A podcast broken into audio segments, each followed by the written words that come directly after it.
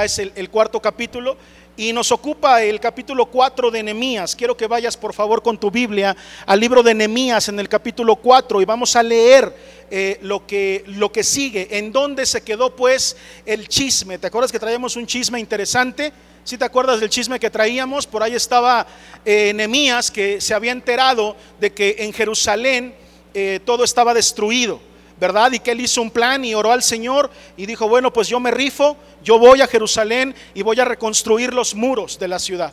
Y fuimos testigos de cómo Nehemías se presentó delante del rey con una oportunidad tremenda, lo hizo con mucha sabiduría, no lo hizo nada más porque sí, sino que planeó su proyecto, planeó qué le iba a decir al rey para que él sabía que solamente tenía una oportunidad y esa oportunidad tenía que aprovecharla. Me recuerda mucho a Esther. ¿Se acuerdan de cuando estudiamos Esther? Me recuerda mucho eso de orar al Señor para saber cuándo es el momento de hacer las cosas y no aventarte nada más así como el borra a saber qué pasa, ¿no? Sino estar bien listo para cada situación aprendimos y nos enteramos del chisme de que efectivamente presentó muy bien Nemías su proyecto y que el rey, eh, a través de esa exposición tan, tan cuidadosa que tuvo Nemías, le autorizó eh, recursos financieros, eh, humanos, técnicos, legales, para poder hacer eh, la obra que Dios le había pedido. Aprendimos lo importante que es hacer la obra de Dios. Alguien diga amén, por favor. Porque cuando tú haces tu obra, entonces la oposición te puede derrotar, la oposición puede hacerte algo. Pero cuando tú haces la obra de Dios, no hay oposición que pueda contra ti. Alguien, por favor, diga amén. Y no es porque seamos muy buenos, sino porque estamos haciendo la obra de aquel que nos ha enviado. Aprendimos también este, esto que les dije al final, de que se siente mucha paz cuando puede venir el demonio más tremendo, el demonio más grande, a querer hacer algo en nuestra vida y podemos con autoridad decirle, yo no, yo no estoy haciendo lo que hago porque quiero, sino lo estoy haciendo porque el, el Rey de Reyes y el Señor de Señores me lo ha pedido. Así que con lo que tengas contra mí, pues te arreglas con él. Eso es cobertura. La cobertura la tenemos de Dios. ¿Cuántos dicen amén? Así que ahí, ahí quedó el chisme aprendimos que ya había salido Nehemías de, Jerusalén, de, donde estaba con el rey y había ya llegado a Jerusalén con, todo eh, su... Em, ya con todo dispuesto para empezar la obra. Y aprendimos acerca de tres personajes que se levantaron en oposición a Nehemías, gente que no le gustó lo que Nehemías estaba haciendo, ¿se acuerdan? Y vamos a seguir entonces eh, leyendo lo que, lo, que, lo que a continuación sigue.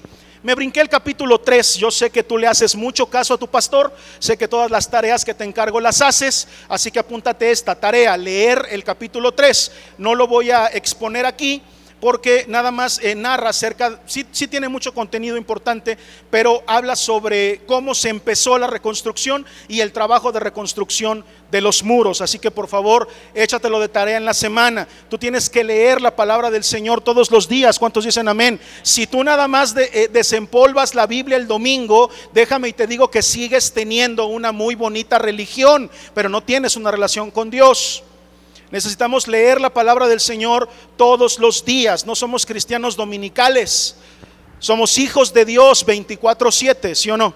Así que tenemos que leer la palabra continuamente y tenemos que alimentarnos continuamente. Bien, bueno. Vamos entonces a lo que nos ocupa. Nehemías capítulo 4 a partir del versículo 1. Dice la palabra del Señor. Cuando oyó Zambalat que nosotros edificábamos el muro, se enojó. ¿Qué hizo Zambalat? Y se enfureció en gran manera e hizo escarnio de los judíos. Apúntale, escarnio quiere decir burla. Si quieres saber la palabra escarnio en lenguaje 2022 es bullying. Escarnio es bullying, burlarse, eso es escarnio.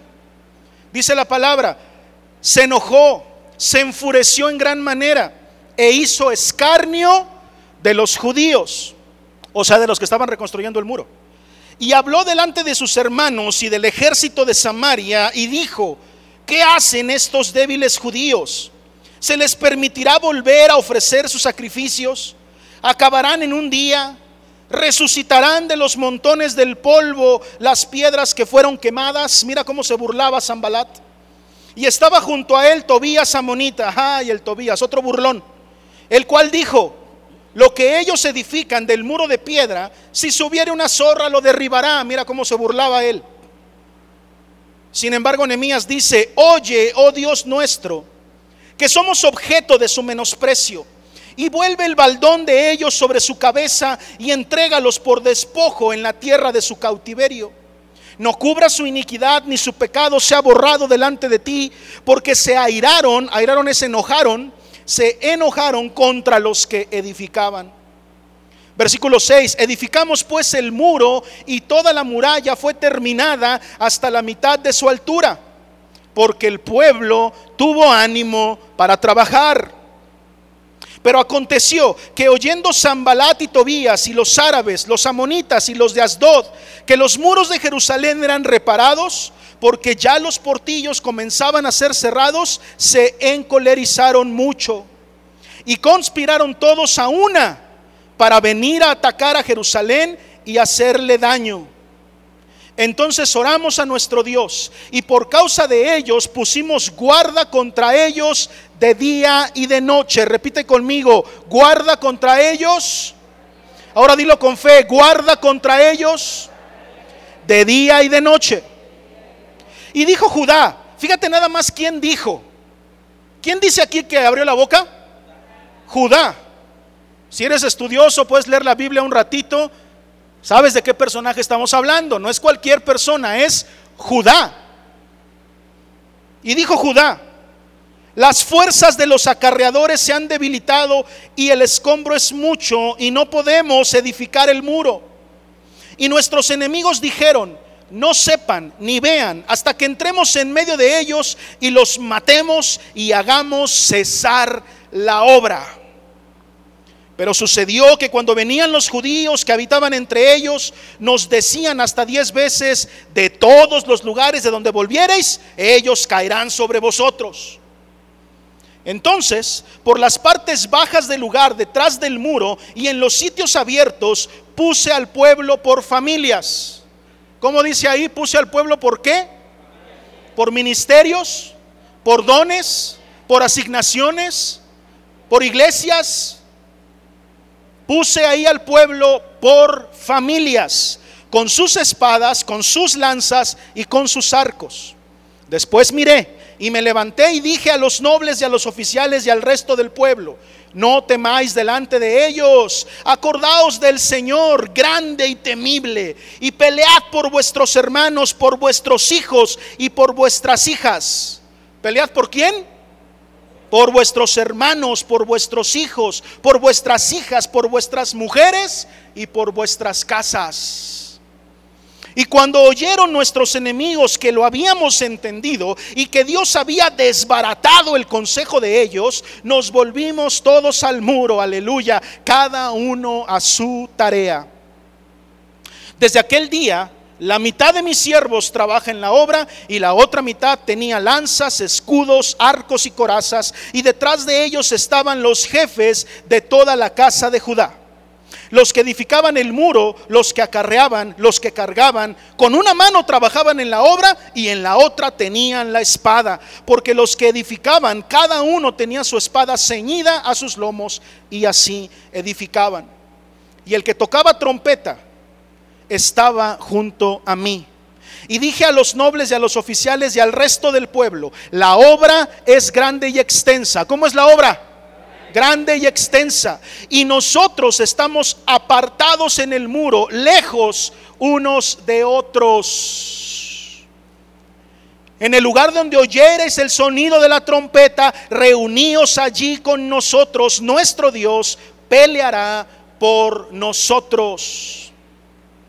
Nosotros pues trabajábamos en la obra y la mitad de ellos tenía lanzas desde la subida del alba hasta que salían las estrellas. También dije entonces al pueblo, cada uno con su criado permanezca dentro de Jerusalén y de noche sirvan de centinela y de día en la obra, y ni yo ni mis hermanos, ni mis jóvenes, ni la gente de guardia que me seguía, nos quitamos nuestro vestido.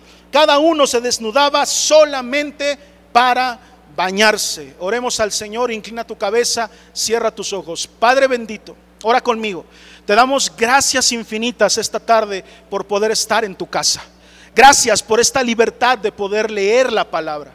Ahora te pido, Espíritu Santo, pídele conmigo, hermano. Te pido, Espíritu Santo, que hables a mi corazón. Yo no vine a escuchar al pastor Marco, yo no vine a escuchar palabra de hombre, yo vine a escuchar tu voz, Señor. Sé tú el que hable a mi corazón. Sé tú el que transforme mis sentimientos. Sé tú el que entre hasta en lo más profundo de mis pensamientos y transforme aún las cosas que yo pienso. Díselo. Transforma mi pensamiento, transforma mi corazón. Ya no quiero seguir siendo igual, ya no quiero seguir siendo el mismo. Yo quiero, Señor, que a través de tu palabra tú hagas un milagro en mi vida. Yo lo creo, lo creo y lo declaro así en el nombre de Cristo Jesús. Amén, amén y amén. Dale un aplauso bien, bien fuerte al Señor. Bien, bien fuerte. Hay pocas cosas en la vida de este que te habla que toma más en serio que la obra del Señor. Para mí la obra de Dios no es un juego. Para mí la obra de Dios no es un hobby. No es como que yo me haya dedicado a la obra del Señor porque no tuviera otra cosa que hacer. O porque no tuve oportunidad de dedicarme a otra cosa. Quien me conoce sabe que profesionalmente, como dice el apóstol Ricardo Arjona, pude haber sido una y mil cosas. Y me pude haber dedicado a cualquiera, a cualquiera de esas. Pero el Señor tenía un plan para con este siervo que les habla. Y no hay nada que yo me tome tan en serio como la obra del Señor. Para mí esto no es un juego, quiero que sepas. Dame chance de ponerme serio. Esto para mí no es un juego. No es algo que yo estoy haciendo para ver si se presenta otra cosa o mientras llega algo mejor. Yo estoy en el mejor lugar que Dios me pudo haber puesto y es en su obra. Cualquiera que se tome en serio la obra del Señor, escucha lo que te digo, está benditamente condenado a que su fotografía aparezca en los lugares en donde se busca y los demonios ven ese cuadro que se busca gente para ir a atacarlos incansablemente. ¿Qué te estoy diciendo con esto? Desde que tú te decides a servir al Señor, en ese momento te conviertes en un peligro para el reino de las tinieblas.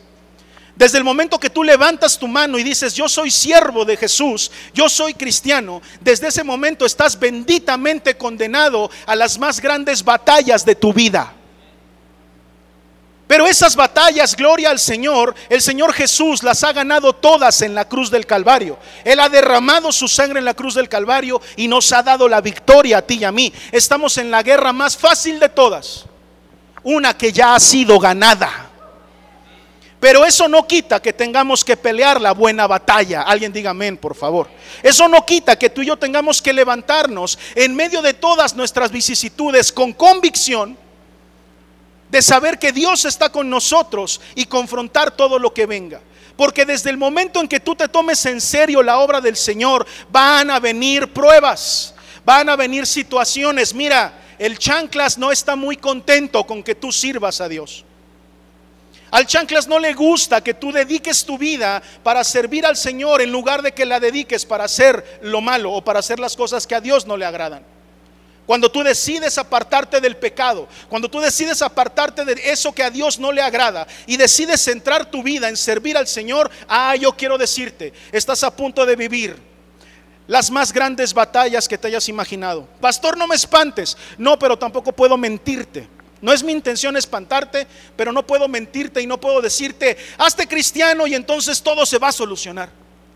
Hazte cristiano y entonces tus problemas se van a acabar. Eso es una mentira. Al revés, probablemente nunca habrás tenido problemas tan graves y, y, batallas tan duras de enfrentar, más grandes que aquellas que se van a presentar desde el momento en que tú decidiste seguir a Cristo. Pero el Señor, juntamente con todas las batallas, nos da las herramientas para ganar. Y ha ganado la victoria en la cruz del Calvario. Yo no sé si te estoy predicando a ti, pero yo quiero decirte, Dios ha derramado ya su sangre en la cruz del Calvario. Y a través de ese hecho nos ha dado victoria a ti y a mí. No tenemos nada que temer. Todo lo que nosotros hacemos, lo hacemos porque contamos con la bendición de Dios. Alguien puede aplaudir esta tarde, pero no veniste a aplaudirme a mí. Tú crees que tienes un Dios poderoso, aplaude al Dios poderoso que tienes, no al pastor. Mira lo que dice Primera de Corintios 4, versículos del 11 al 13. ¿Lo tenemos en la pantalla? Hasta esta hora, fíjate nada más. ¿Quién escribió Corintios? ¿Eh? Pablo. Fíjate lo que escribe Pablo. Hasta esta hora padecemos hambre. Tenemos sed. Estamos desnudos. Somos abofeteados y no tenemos morada fija, o sea, ni casa. Nos fatigamos trabajando con nuestras propias manos y aún así nos maldicen y bendecimos. Padecemos persecución y qué? Y la soportamos. Nos difaman y rogamos. Hemos venido a ser hasta ahora como la escoria del mundo. El desecho de todos. Ah, qué diferencia que tu pastor te predique de todo lo que verdaderamente somos por causa de Cristo y no mentiras emocionales. Eso es lo que dice la Biblia que somos. Hemos venido a ser como la escoria del mundo. Tal vez nunca te habían criticado tanto como en el momento que te decidiste hacerte cristiano. A lo mejor andabas pecando por el mundo y mira, a nadie le importaba, pero desde el momento que dijiste, ya no bebo, ya no tomo, ya no voy a los, a los antros, desde ese momento empezaron a criticarte, se vinieron sobre de ti, te dejaron de hablar, te abandonaron. ¿O nomás fue a mí? Pero tal pareciera que en el momento que decidimos seguir a Cristo, entonces vienen las más grandes batallas. Eso es cierto. Tú declárale al mundo, escucha lo que te digo, los planes que Dios tiene contigo. ¿Cuántos de aquí saben que Dios tiene planes con ustedes? Alguien por favor en fe dígame que sí lo sabe, porque si no, no, no he enseñado bien durante todo este tiempo. Pero si tú eres miembro de esta casa, tú sabes que Dios tiene planes contigo. Declárale tú al mundo los planes que Dios tiene contigo. ¿Y sabes qué va a hacer el mundo? El mundo se va a burlar. El mundo va a ser escarnio de ti. Oh, se van a burlar de ti te van a decir iluso, te van a decir eh, eh, eh, ignorante, te van a decir religioso, te van a decir rompiste nuestras costumbres, cambiaste de religión, te van a decir de todo. Pero Dios ha ganado la victoria por nosotros. Él se ha hecho victoria por nosotros. Él tuvo que padecer para que tú y yo no padeciéramos. Yo no sé si le vine a predicar a alguien, como que siento que estoy yo solito aquí. Pero si tú lo crees, aplaude al Señor fuerte. O tenemos un Dios poderoso y ha ganado la victoria por nosotros. Sin embargo, sin embargo, no podemos evitar algunas veces que a través de todo lo que nos pasa, de las burlas, los escarnios, estar siempre contracorriente, estar siempre nadando en contra. Eh, eh, no sé si alguna vez ha sido algún río que lleve una corriente muy fuerte, pero si nadas en contra de la corriente es difícil, te cansas y no avanzas. ¿Sí o no? Te cansas horriblemente. Me meto al río, empiezo a nadar contra corriente, llevo media hora nadando, siento que ya voy como cinco kilómetros adelante, no he avanzado nada. Al contrario, a veces creo que retrocedí. Eso es nadar contra corriente y el cristiano nada contra corriente en este mundo. Recientemente les dije en una capacitación de grupos vida en Coatepec, el mensaje tiene que ser inflexible, pero el lenguaje tiene que ser flexible, ¿sí o no? Cambiamos el lenguaje, no el mensaje. Pero eso quiere decir que aunque cambiemos la forma de predicar, aunque cambiemos las formas para poder llegar a más gente, eso no deja que como iglesia tú y yo nadamos contra corriente en un mundo que va para otro lado. ¿Sí o no? Mientras el mundo dice matrimonios igualitarios, la iglesia que tiene que decir diseño de Dios. ¿Sí o no? Mientras el mundo dice libertad para abortar, nosotros decimos libertad para que exista vida. ¿Sí o no? Vamos contra corriente. Vamos contra la corriente del mundo. Y eso ha sido la historia de la iglesia siempre. ¿Y qué pasa cuando nadas contra corriente mucho tiempo? Invariablemente te vas a cansar. Y va a haber momentos en tu vida como cristiano que vas a enfrentar desánimo. Di conmigo desánimo. Ahora dilo fuerte, desánimo. Y el desánimo se nota. Se nota porque de repente no vienes a la iglesia. De repente ya no vas a tu grupo. De repente ya no estás sirviendo en el ministerio que servías. Y con eso no creas que castigas al pastor, ¿eh? De una vez te lo digo. No castigas al pastor por eso. Estás afectando tu relación con Dios. Pero es invariable. Dice la palabra, imposible es que no vengan tropiezos. ¿Sabes quién dijo eso? Jesús. Jesús dijo, imposible. Jesús, para quien nada es imposible, pronunció esas palabras y dijo, imposible es que no vengan tropiezos. Imposible es que no venga el desánimo. Y quiero llamar tu atención al versículo 10 que leímos ahí en, en Nehemías 4. Mira, vamos al versículo 10. Quiero llamar tu atención. Y hablemos específicamente de por qué muchas veces ocurre que tú y yo nos desanimamos, nos desalentamos. Hay una razón. Hay causas que generan el desaliento, que generan que te canses, Dice el versículo 10, y dijo Judá, las fuerzas de los acarreadores se han debilitado y el escombro es mucho y no podemos edificar el muro. Y nuestros enemigos dijeron, no sepan ni vean hasta que entremos en medio de ellos y los matemos y hagamos cesar la obra. Nemías estaba comprometido, estaba tomando en serio la obra de reedificación. Y lo primero que encuentra es cosas que vienen en contra, oposición. Y esta oposición, déjame y te digo, que generó dentro del grupo desánimo. Ya empezaban ellos a construir, pero Zambalat se empezó a burlar. ¿Viste lo que dijeron Zambalat y Tobías? Van a regresar, acabarán en un día, se estaban burlando. Y Tobías dijo, no hombre, se sube ahí un animalito y tumba la barda que están haciendo. Se estaban burlando de su trabajo. Y esa burla, ese escarnio que hace el mundo con un hijo de Dios que ha decidido trabajar para el Señor, muchas veces de tanto nadar contra corriente, genera desánimo. Y Judá, que bueno, déjame y te digo qué cosas no se dijeron de Judá. ¿Cuántas cosas no dijo Dios de Judá? No sé si lo recuerdes, pero de todas las tribus, las promesas que había sobre Judá estaban tremendas. Judá era una, una tribu de líderes era una tribu de mucho liderazgo y esa tribu levantó la voz y dijo, tan desanimados, ya no quieren seguir. Hay causas que generan el desánimo. Hay causas que a ti a veces te quitan la energía, te drenan la energía. ¿Alguna vez has dicho, híjole, yo hoy, hoy no quiero ir a la iglesia? ¿Alguna vez lo has dicho? ¿O nada más yo soy el único que lo ha dicho? ¿Ay, usted, pastor? Sí, yo alguna vez he dicho, Hoy no tengo ganas de ir. Pero tengo que dominar lo que siento. ¿Por qué? Porque no me ha dado Dios un espíritu de cobardía, sino de amor, de poder y de dominio propio. Así que domino mi flojera, domino lo que me esté pasando y yo llego temprano a la casa del Señor. A pesar de que muchas veces no quiero. ¿Sí se entiende? Pero de tanto nadar contra corriente se generan desánimos. ¿Por qué viene el desánimo? El mismo Judá lo dijo. Número uno, la, primera razón por la cual te puedes desalentar es porque te falte la fuerza. Judá dijo eso, Judá dijo, las fuerzas de los acarreadores se han debilitado. Y eso pasa. Todos podemos quedarnos sin fuerzas a la mitad del trabajo, ¿sí o no? Todos comenzamos proyectos con mucha alegría, con mucha energía. Todos comenzamos proyectos con mucha anticipación, con mucha visión, con mucha esperanza de lo que pudiera pasar. ¿Cuántas veces no eh, compramos un carro nuevo y mientras estaba nuevecito y oliendo a nuevo, uy, andábamos, pero si como, como, como niño con juguete nuevo. No queríamos ni que tuviera una patinada de mosca, lo lavábamos diario. Pero cuando vas a la mitad de los pagos, cuando vas a la mitad del, financiamiento, ay, como que dices, ya no puedo.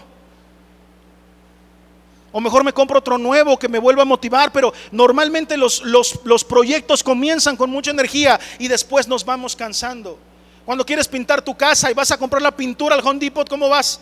vamos a comprar la pintura y una cubetota. Pero cuando llevas tres o cuatro pares, ya no puedo más. Ya no estoy tan emocionado como estaba al principio.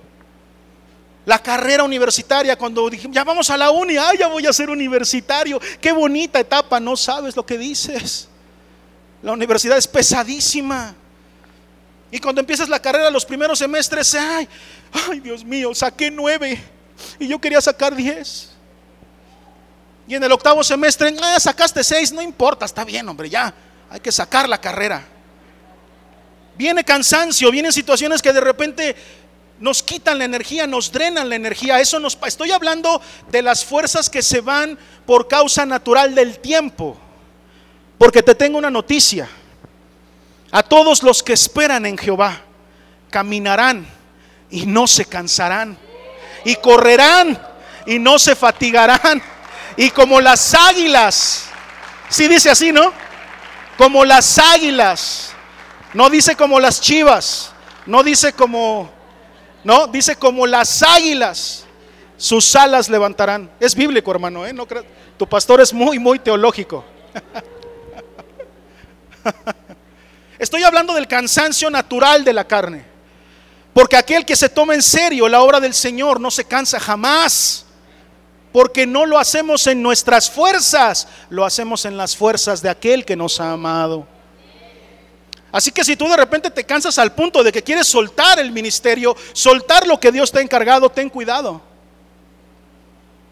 Una cosa con la cual yo no estoy para nada de acuerdo es con eso de las vacaciones ministeriales.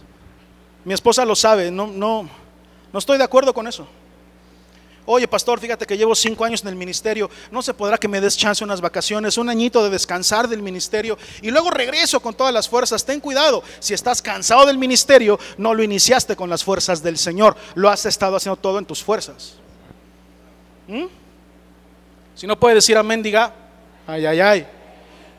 Ay, pastor, es que yo una vez solté un ministerio, pues ¿por qué lo hiciste en tus fuerzas? Porque lo estabas haciendo tú. Y no estabas confiando en que Dios hiciera las cosas por ti. ¿Sí o no? Todavía puedes aplaudir o ya estás muy regañado.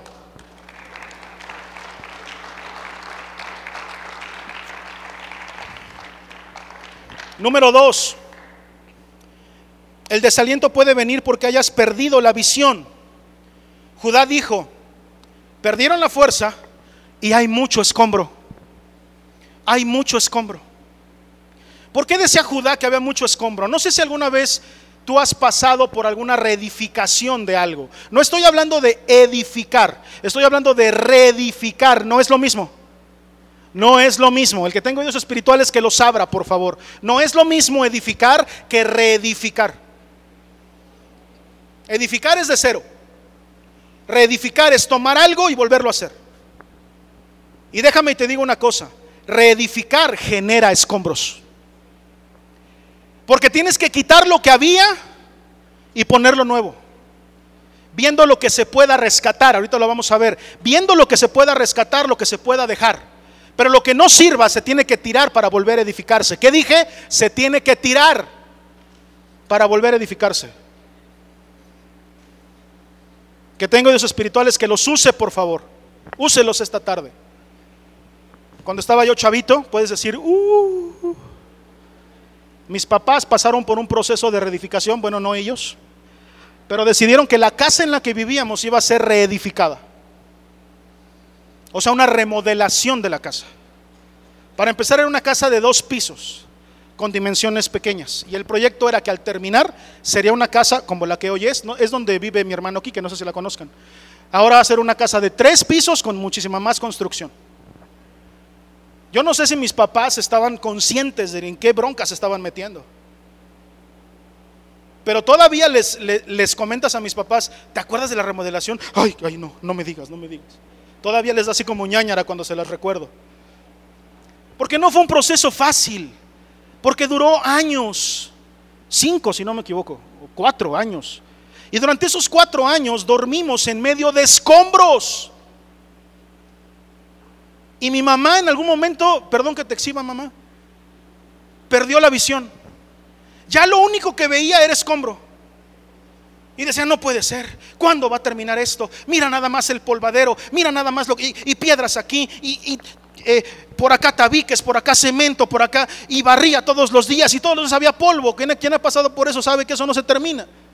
Y barría todos los días y llegaban los albañiles y ¿qué hacían? Polvo, escombro. Y mi mamá ya, ya no sabía qué hacer, te lo prometo, hasta de desayuno nos servía un pedazo de tabique ahí para desayunar. Porque era mucho escombro. O sea, ya ahora van a comer escombro. Y escombro en salsa, escombro al horno, escombro con mole, escombro y escombro. No había otra cosa.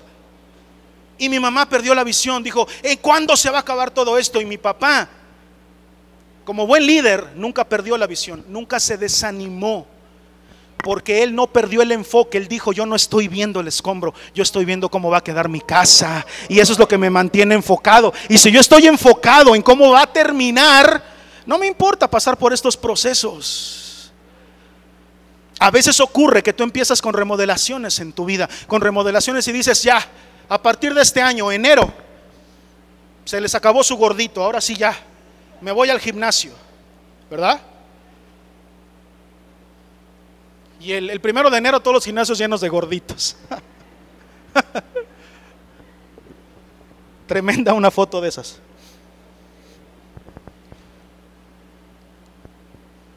Y estamos ahí jalando, ya, ya me quemé, dije estamos, ¿ah?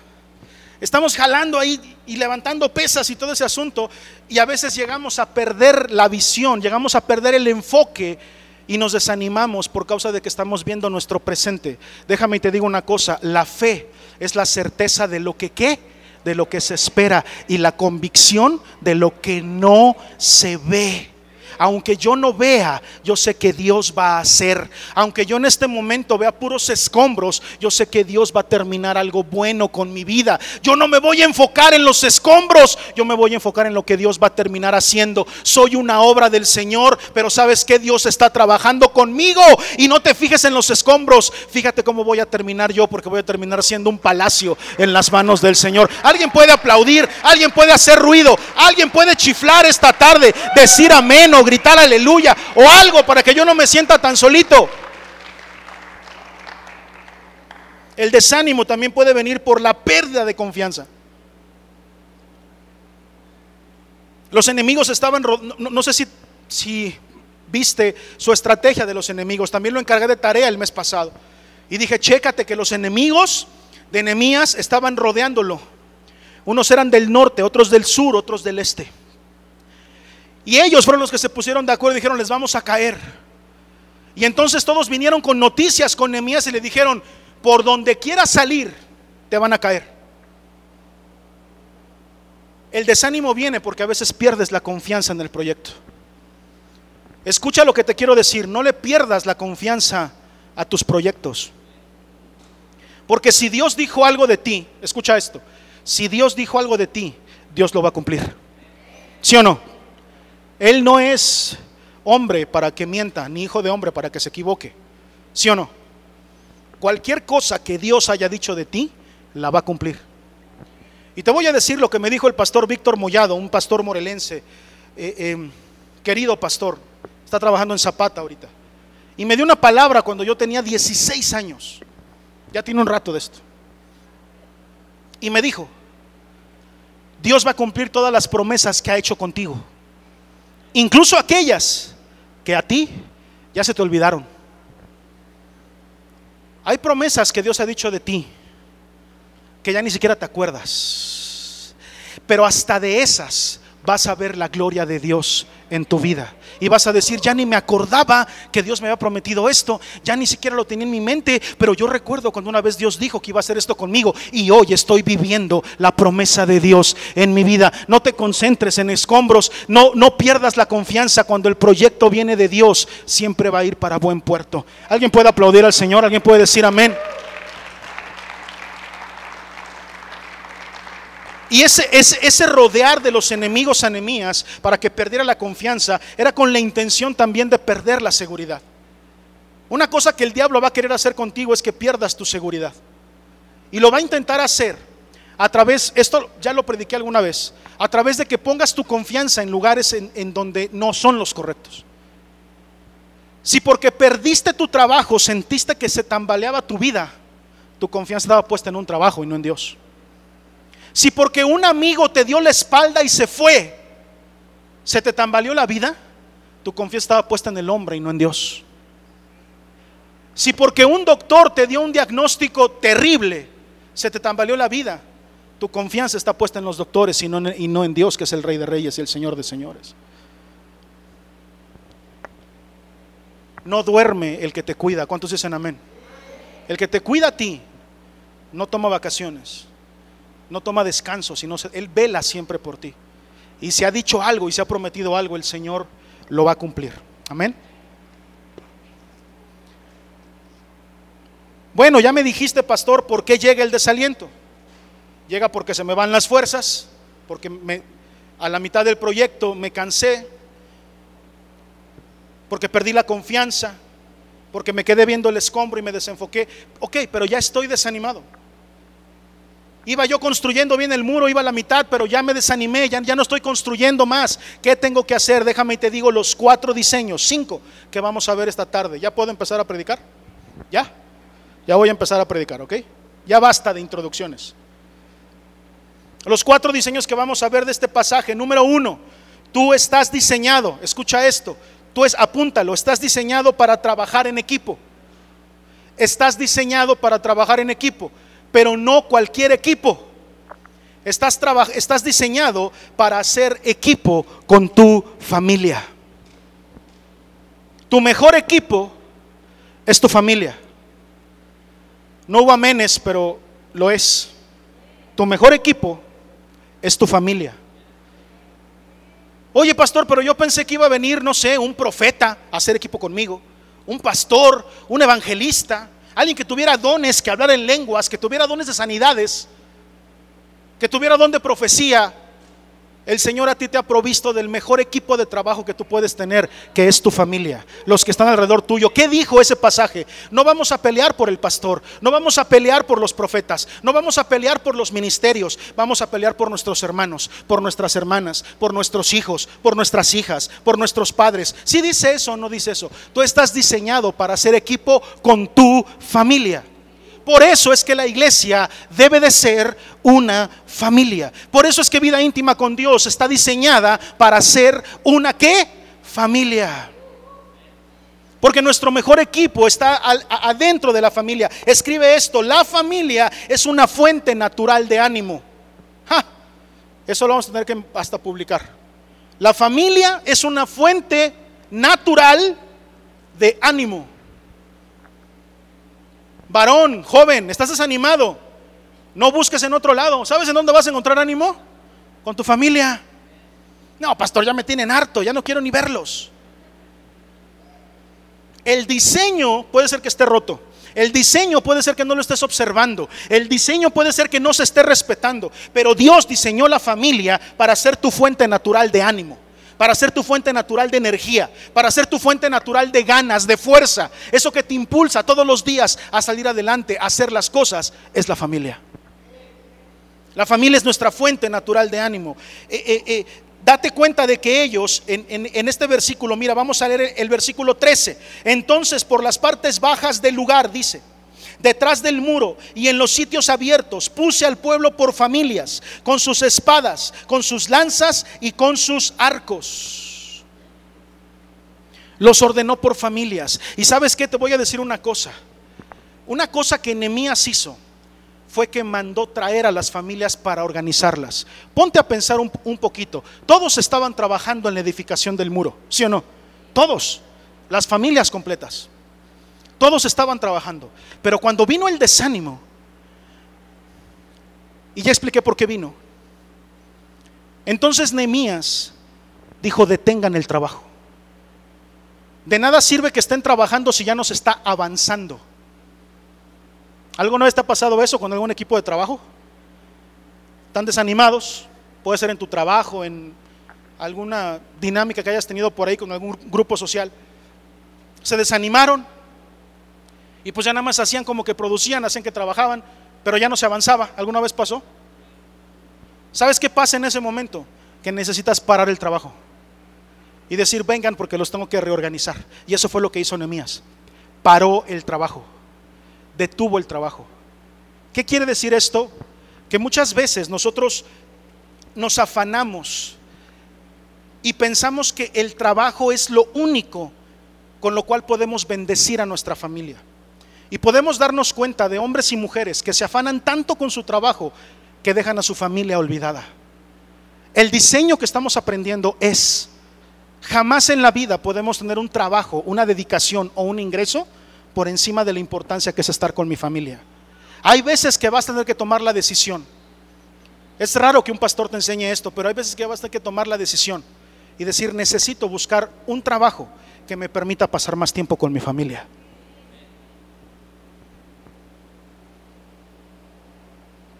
Mi papá siempre trabajó de lunes a viernes y siempre le dio gracias a Dios por eso, porque tenía el fin de semana para su familia. Y cuando nos iba formando, a mi hermano y a mí, nos dijo, muchachos, hagan lo posible porque tengan un trabajo que sea de lunes a viernes. Eso nos lo dijo mi papá una vez. Porque es una bendición tremenda que yo pueda estar con ustedes todo el sábado y todo el domingo. Y el sábado y el domingo lucían. No solamente salíamos y hacíamos cosas, sino que también había discipulado, discipulado de casa, discipulado de familia. El domingo en la noche, después de ver al América ganar, papá decía, tráiganse todos los zapatos. Y sacábamos todos los zapatos y nos poníamos a echarle bola a los zapatos. Eso es discipulado. ¿Alguien puede decir amén a eso? Sí, eso es discipulado. Eso es transmisión de valores de un hombre para sus hijos. Eso ya ni se estila, ya, ni se usa. Pero papá tenía su cajón con grasa, con cepillos, con brillo. Y le teníamos que estar tallando allá los zapatos hasta que nos viéramos reflejados ahí, si no, no podemos ir a dormir. Eso es un discipulado de, de, papá hacia hijo que lo permite el tiempo. Tú estás diseñado para hacer equipo con tu familia. Si estás en un trabajo que no te da lo suficiente para llevar lo necesario a tu familia, y te dicen, espérame, es que fíjate que en el trabajo, ¿no? El jefe te dice, aguántame tantito, las cosas están un poquito mal y no te puedo pagar más, este, pero hay que tener lealtad para la empresa. Déjame y te digo, la lealtad más grande que tú puedes tener es para con tu familia, no lealtad a la empresa, es lealtad a tu casa, lealtad a tu familia. Así que si un trabajo no puede ofrecerte lo que tu familia necesita, jamás pongas por encima de tu familia un trabajo. El trabajo puede detenerse, ese es el diseño, pero la familia no puede dejar de atenderse. ¿Alguien puede decir amén? ¿Alguien puede aplaudir todavía? ¿Sí?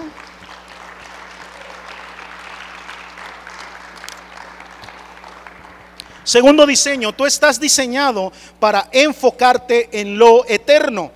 Capítulo 4, versículo 14 dice, después miré y me levanté y dije a los nobles y a los oficiales y al resto del pueblo, no temas delante de ellos, acordaos del Señor. Di conmigo, acordaos del Señor. A ver, dilo otra vez, acordaos del Señor. Y discúlpame que te moleste una tercera vez, acordaos del Señor.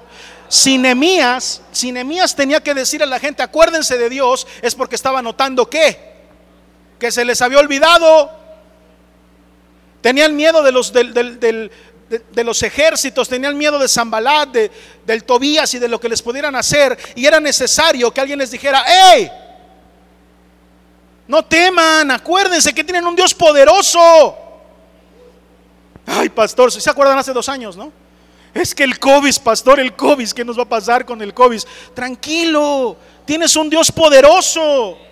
Vamos a hacer todo lo que tengamos que hacer, pero nuestra confianza no está puesta en una vacuna. Nuestra confianza está puesta en Dios. ¿Sí o no? Hacemos lo que tenemos que hacer, pero miedo jamás, porque la confianza está puesta en Dios. Aleluya, yo tengo mi confianza puesta en Él. Tú necesitas enfocarte en lo eterno. Porque van a venir cosas que van a querer darte miedo, que van a querer hacerte para atrás, pero tú estás diseñado para enfocarte siempre en lo eterno. ¿Cómo se llama esta serie? Diseños eternos, que no caducan, que no se hacen viejos, sino diseños que permanecen para siempre. Tú necesitas enfocarte en lo que es verdaderamente eterno. ¿Te diste cuenta cómo la gente, Judá nos, nos dijo que estaba viendo el escombro y no estaban enfocados en lo verdadero? Imagínate tú lo que pasó. El 12 de septiembre del 2001 en Nueva York. ¿Qué día dije? El 12. No, pastor, fue el 11. No, yo hablo next day, del siguiente día. No sé si lo recuerdes, pero la noticia duró meses. Pero justamente al otro día, las imágenes que nos llegaron a México, ¿de qué eran? De escombro. Yo no me imagino lo que, lo que los rescatistas y toda la gente de todo el mundo que se sumó para ir a ayudar haya pensado cuando llegaron a ese lugar, donde dos torres se habían colapsado. ¿Y ahora cómo le hacemos? ¿Y ahora cómo levantamos todo esto? Tú tienes que enfocarte en algo. Probablemente nadie sepa cómo hacerle. Y no te molestes si vienes con tu pastor a preguntarle y te diga, ¿sabes qué? No tengo ni idea de cómo le vamos a hacer. No tengo idea de cómo vamos a levantar ese escombro. Lo que sí tengo idea, lo que sí sé, es que tengo un Dios poderoso que va a hacer algo contigo. Y que te va a levantar otra vez más hermoso y más bello de como estabas. ¿Sí o no? A veces nosotros nos estacionamos y nos, y nos apantanamos en ciertos lugares de nuestra vida observando nuestros escombros. Alguien que nos lastimó, alguien que nos hizo algo, alguien que nos destrozó la vida, alguien que nos partió el corazón. Alguna noticia que vino a partirnos o a rompernos. Una bomba, un avionazo, un Osama Bin Laden que vino a destruir todo. Y todo se derrumba. Y por supuesto que te entiendo. Hay momentos en donde el otro día después de eso te levantas y dices, ¿qué voy a hacer? Es puro escombro. ¿Por dónde empiezo? Mi consejo para ti como tu pastor es, no te fijes en el escombro. Si no sabes qué hacer, no te preocupes, tu pastor tampoco sabe qué hacer. Pero lo que sí sé es que hay un Dios poderoso que te va a levantar y te va a sacar de ese lugar y te va a reedificar y va a hacer de ti algo todavía más bello que lo que eras antes de ese avionazo. ¿Alguien puede aplaudir a su Señor esta noche? Alguien puede hacer ruido. Aleluya.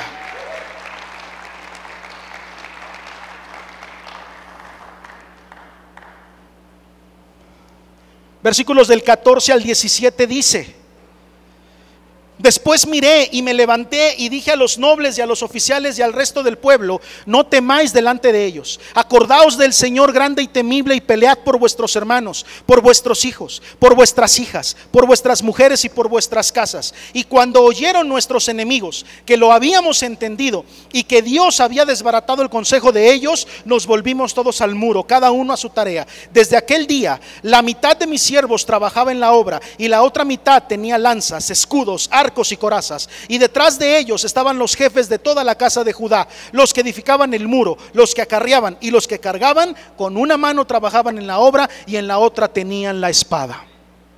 Este, este pasaje se ha ocupado muchas veces para enseñar un desequilibrio de la palabra. A veces se ha ocupado ahí para decir, hermano, como Nemías, en una mano la pala y en otra mano la espada. Como diciendo, no importa, ¿verdad? Que tú tengas trabajo. Tienes que equilibrarte entre tu trabajo y el servicio a la iglesia, ¿sí o no? Sí se ha ocupado muchas veces para eso, ¿no? Una mano acá y otra mano acá. No podemos dejar, no, no, no puedes dejar tu trabajo, pero eso no puede ser pretexto para que no sirvas en la iglesia. ¿Alguna vez han escuchado esa enseñanza? Es una enseñanza completamente desequilibrada. ¿Por qué? Porque tú no sirves a Dios solamente en la iglesia. Tú sirves a Dios 24/7. Tú sirves a Dios en donde quiera que te paras. Tú sirves a Dios en tu escuela. Tú sirves a Dios en tu universidad. Tú sirves a Dios en tu trabajo. Tú sirves a Dios en donde quiera que estás. ¿Sí o no? En donde sea que tú estás, y si no lo estás haciendo, y si no estás sirviendo a Dios ahí donde estás, entonces estás desequilibrado.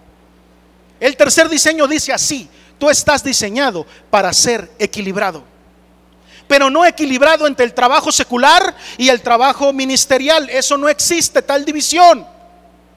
No existe tal división. ¿Alguna vez escuchaste esa tontería? Uno es tu trabajo secular y otro es tu trabajo ministerial. ¿Alguna vez escuchaste eso? Es una tontería. No hay diferencia. Donde Dios te pone, tú tienes que servirle. En donde sea que tú estés, tú tienes que servir al Señor. Por lo tanto, el equilibrio no es entre el trabajo secular y el trabajo ministerial. Ese es el mismo. ¿Alguien puede decir amén a eso? Quiero librarte de esa carga y decirte en donde tú estás, en lo que tú estás haciendo, estás sirviendo a Dios. No todos son llamados a ser teólogos, no todos son llamados a ser pastores, no todos son llamados a ser cantantes de alabanza. Hay llamados a ser psicólogos y psicólogas. Hay llamados a ser doctores, arquitectos, abogados. Dios necesita de la influencia de la iglesia en todos lados. En donde tú estás, ahí Dios te usa. ¿Alguien puede decir amén a eso? Donde tú estás, en tu empresa, en tu trabajo, estás misionando la iglesia de Cristo. Ay, es que yo quiero ser misionero. Ay, ay, ay. Quiero ir a la India y quiero ir. Oye. La iglesia es misionera por definición. Todos nosotros somos misioneros de Cristo. Y le predicamos y lo anunciamos en donde quiera que estamos. Yo estoy en mi trabajo, esa es una misión de Cristo. Ahí estoy misionando, esa es mi misión. Oye, pero ¿quién va este con los de África. Pues deja que los que tienen llamado por África vayan a África. Pero a lo mejor Dios tiene un llamado para que prediques en el centro y ahí estás y tú piensas que Dios no te puede ocupar en otra cosa. Pues ahí donde estás Dios te puede ocupar. Dios te ha puesto en un lugar donde necesitas misionar con los que están alrededor de ti. Estás diseñado para ser equilibrado entre el cielo y la tierra. Tenemos ese equilibrio. Somos reyes y sacerdotes. Equilibrio. Somos sacerdotes, pero no nada más sacerdotes. Somos reyes, pero no nada más reyes. Así que cuando tú tienes tu vista solamente puesta como rey, aquí abajo, en lo terrenal, en lo que yo puedo hacer, en el, en el ministerio, en la obra, en lo que yo puedo hacer, porque a lo, a lo, mejor así me gano un lugar en el cielo, a lo mejor así Dios me ama más, a lo mejor así, si tú tienes puesta tu mirada aquí abajo, eh, te estás desequilibrado porque no estás tomando en cuenta el cielo. Pero si nada más estás viendo el cielo con mirada de sacerdote y te hace falta la mirada de rey, y solamente piensas en misticismo y que el Espíritu Santo y que esto, y tú dices, Él, Él lo va a hacer todo, y no tomas tu vía de responsabilidad, estás desequilibrado. Estás llamado a ser equilibrado, en tener la mirada puesta en la tierra como un rey y en el cielo como un sacerdote. ¿Alguien puede decir amén a eso? ¿Alguien puede aplaudir todavía? Versículo 19 y 20 dice, y dije a los nobles y a los oficiales y al resto del pueblo, la obra es grande y extensa, y nosotros estamos, ¿qué dice ahí? Apartados en el muro, lejos unos de otros, en el lugar donde oyeres el sonido de la trompeta, reuníos, reuníos allí con nosotros, nuestro Dios peleará por nosotros. Cuarto diseño, tú estás diseñado para congregarte. Estás diseñado para reunirte. Mira, apunta esto, por favor. No es sabio tratar de luchar solo. ¿Lo apuntaste? No es sabio tratar de luchar solo. No existen los rambos cristianos. Para los que nacieron del 90 para acá. Rambo era, ¿sí se acuerdan de Rambo? Los que son como de mi rodada. ¿Se acuerdan de Rambo? Era el, el Silvestre Stallone, ¿no? Sí era él, ¿no? El Stallone. ¿Y se acuerdan qué hacía Stallone cuando llegaba como Rambo? ¿Tú te acuerdas, carnala? Llegaba en su helicóptero, ¿no? Él solo. Había como 60 mil enemigos, todos con bazucas, con pistolas, con bayonetas, con de toda cuchillos. Este tipo bajaba en el helicóptero con una sola arma, un cuchillo. ¿Te acuerdas? Se escondía detrás de los árboles, abajo de los pantanos. Era como el MacGyver de la selva. Y de repente pasaba uno de los malos y por ahí le salía de entre los arbustos. O abajo del agua, llevaba media hora ahí. Y con el cuchillo. ¿Sí se acuerdan? Bueno, déjame te digo una cosa, no existen los rambos cristianos. Este tipo mataba a todos, nadie le hacía nada. Bueno, y si le llegaban a hacer, no lo debilitaban, era el muchacho chicho de la película Gacha. Y la película terminaba en donde todos estaban muertos, todos los malos muertos. Bajaba el helicóptero que le había llevado al principio, sí o no, siempre era la misma escena. Bajaba el helicóptero que le había llevado en un principio, se subía y con una pose de esas de, pues de estalón, que no tiene muchas caras para actuar, nomás tiene una, así con la, no, el labio así medio. Y ponía una mirada de ya maté a todos y ya, y ya les gané a todos. Se elevaba el helicóptero, y, empezaban a subir las letras. ¿Sí se acuerdan? Y ya había acabado. Esta era la fórmula de Rambo. Bueno, te tengo una noticia. No existen los Rambos cristianos. O peleamos juntos o no peleamos. Tú solo no vas a poder. No vas a poder con todo. Pero es que yo y Dios, no, tú estás diseñado para congregarte. Ahí está el diseño en la palabra. Tú estás diseñado para tener una persona en quien confiar. Oye, pastor, pero yo no confío ni en ti el problema no es mío. ¿Qué quieres que te diga? Si no confías en tu pastor, el problema no es de tu pastor. Búscate uno en el que sí puedas confiar. ¿Qué quieres que te diga? O bueno, pastor, yo no quiero irme de Bit, no confío en ti, pero no quiero irme de vid. Entonces busca a alguien en la congregación. Busca un liderazgo de influencia, alguien en quien sí puedas confiar, en quien puedas pedir ayuda y la vas a recibir, pero necesitas abrir tu corazón en confianza. ¿Sabes por qué? Porque tú estás diseñado para congregarte. Cuando escuches el sonido de la trompeta, ¿cuál es el sonido para vid? No sé si te pase, pero cuando yo veo la publicación de mañana es domingo, está sonando la trompeta para mí, porque mi Dios la está sonando para que yo venga aquí a reunirme con mis hermanos, a cantar al Señor juntos, a aprender de su palabra juntos, a enfrentar nuestros problemas juntos. ¿Se acuerdan de lo que hemos aprendido en este púlpito? El que es el dolor lo que es el dolor de uno es el dolor de todos. Si tú tienes un dolor, si algo te está doliendo, ese dolor es de todos. Nada más que hace tiempo que fuimos libres del espíritu de adivinación. Si no nos lo dices, ¿cómo le vamos a hacer para saberlo? Adivinos no somos. ¿Sí? Podemos aplaudir todavía al Señor, ya estoy terminando. ¿Me ayudan?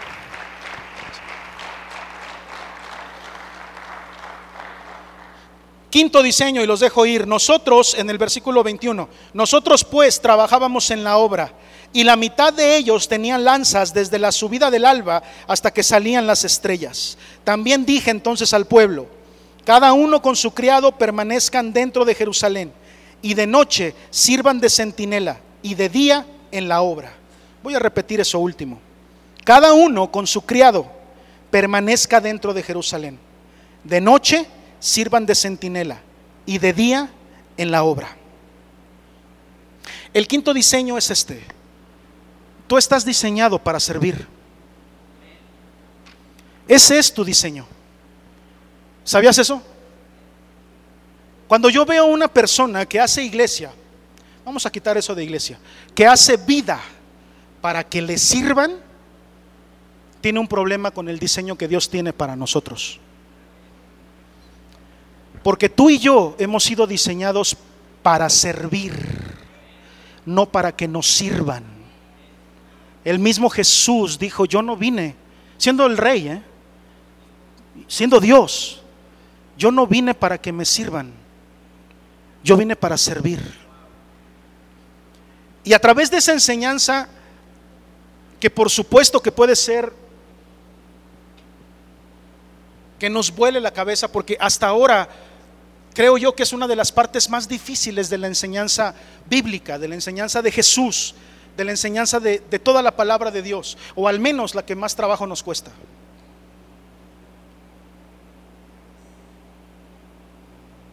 Pastores que yo no tengo tiempo, mira, ellos tampoco.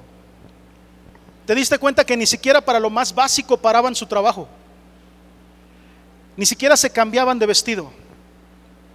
Dice la palabra que solamente se desnudaban para bañarse. Y si eran como yo, pues se bañaban cada sábado. De gloria, ¿no?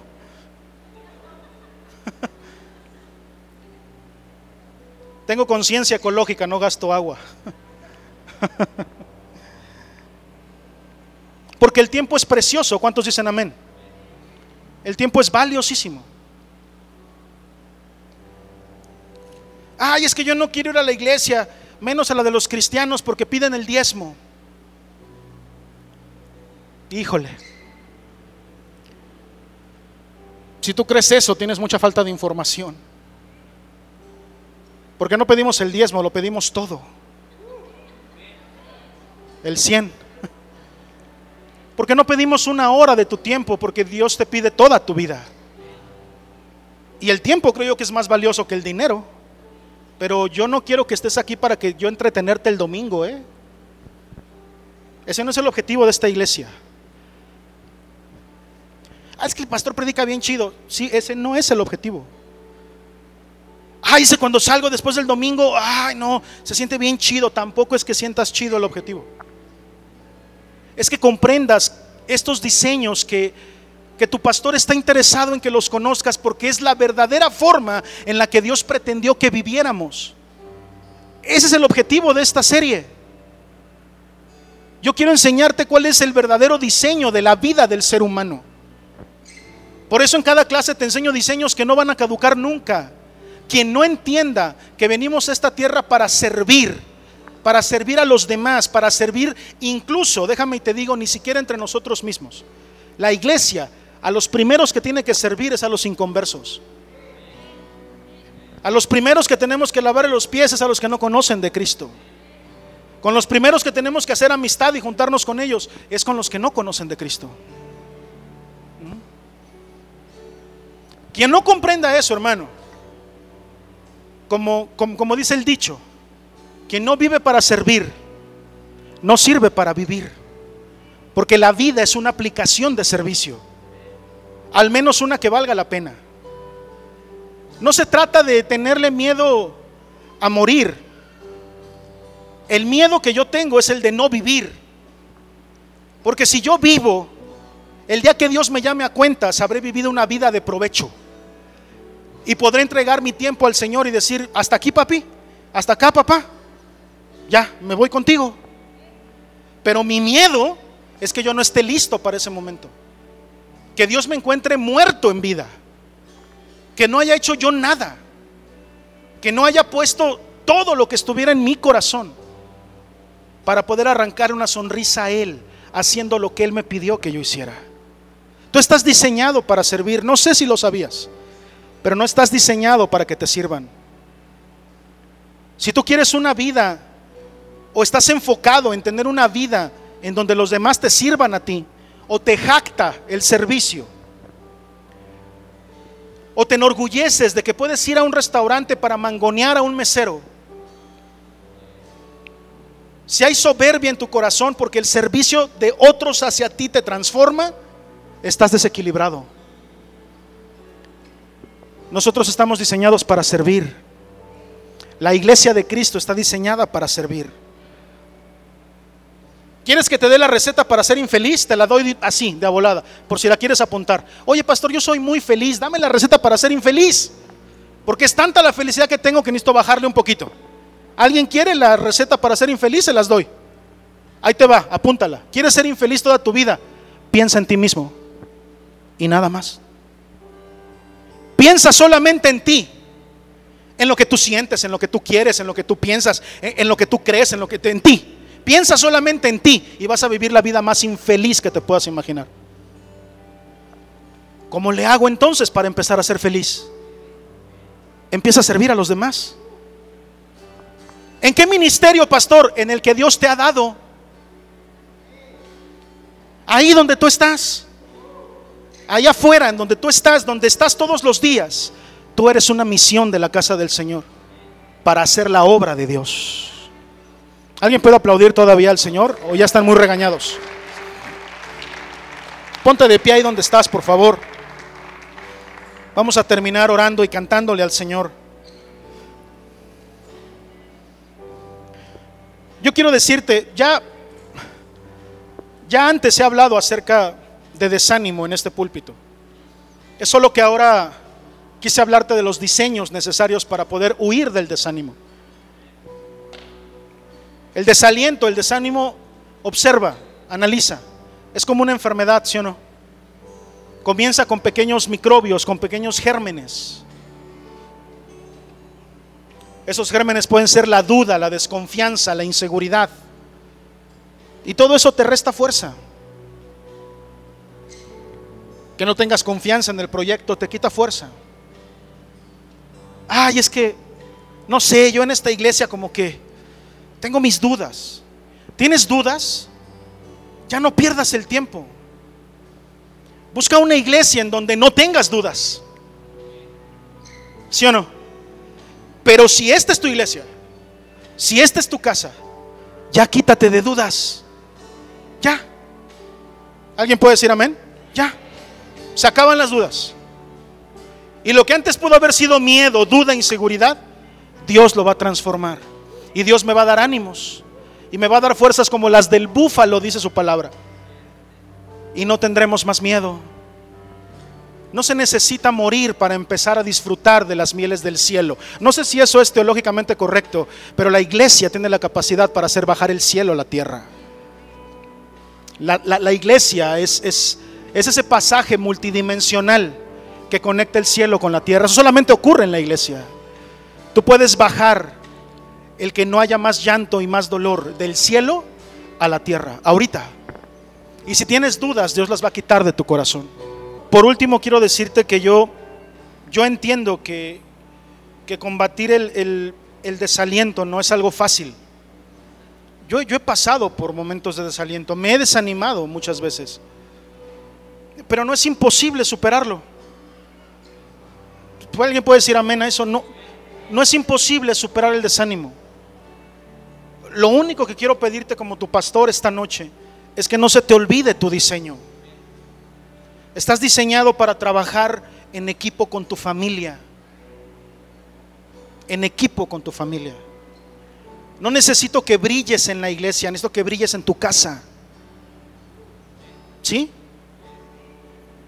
Estás diseñado para enfocarte en lo eterno, en Dios, no en los escombros de esta tierra. Estás diseñado para ser equilibrado, tener mirada de rey y mirada de sacerdote. ¿Cuál más cargadita, pastor? No, igual, equilibrado. Comprende tu identidad de rey y comprende tu identidad de sacerdote. Si te han enseñado una más sobre la otra, equilíbrate. Las dos son importantes. Estás diseñado para congregarte. Alguien diga amén, por favor. Tu diseño es estar en la casa del Señor.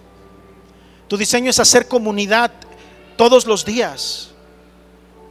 Por eso tenemos grupos vida, por eso viene la próxima reunión de mujeres, por eso hacemos muchas cosas en la iglesia con la intención de hacer comunidad. No es solamente el domingo, es todos los días.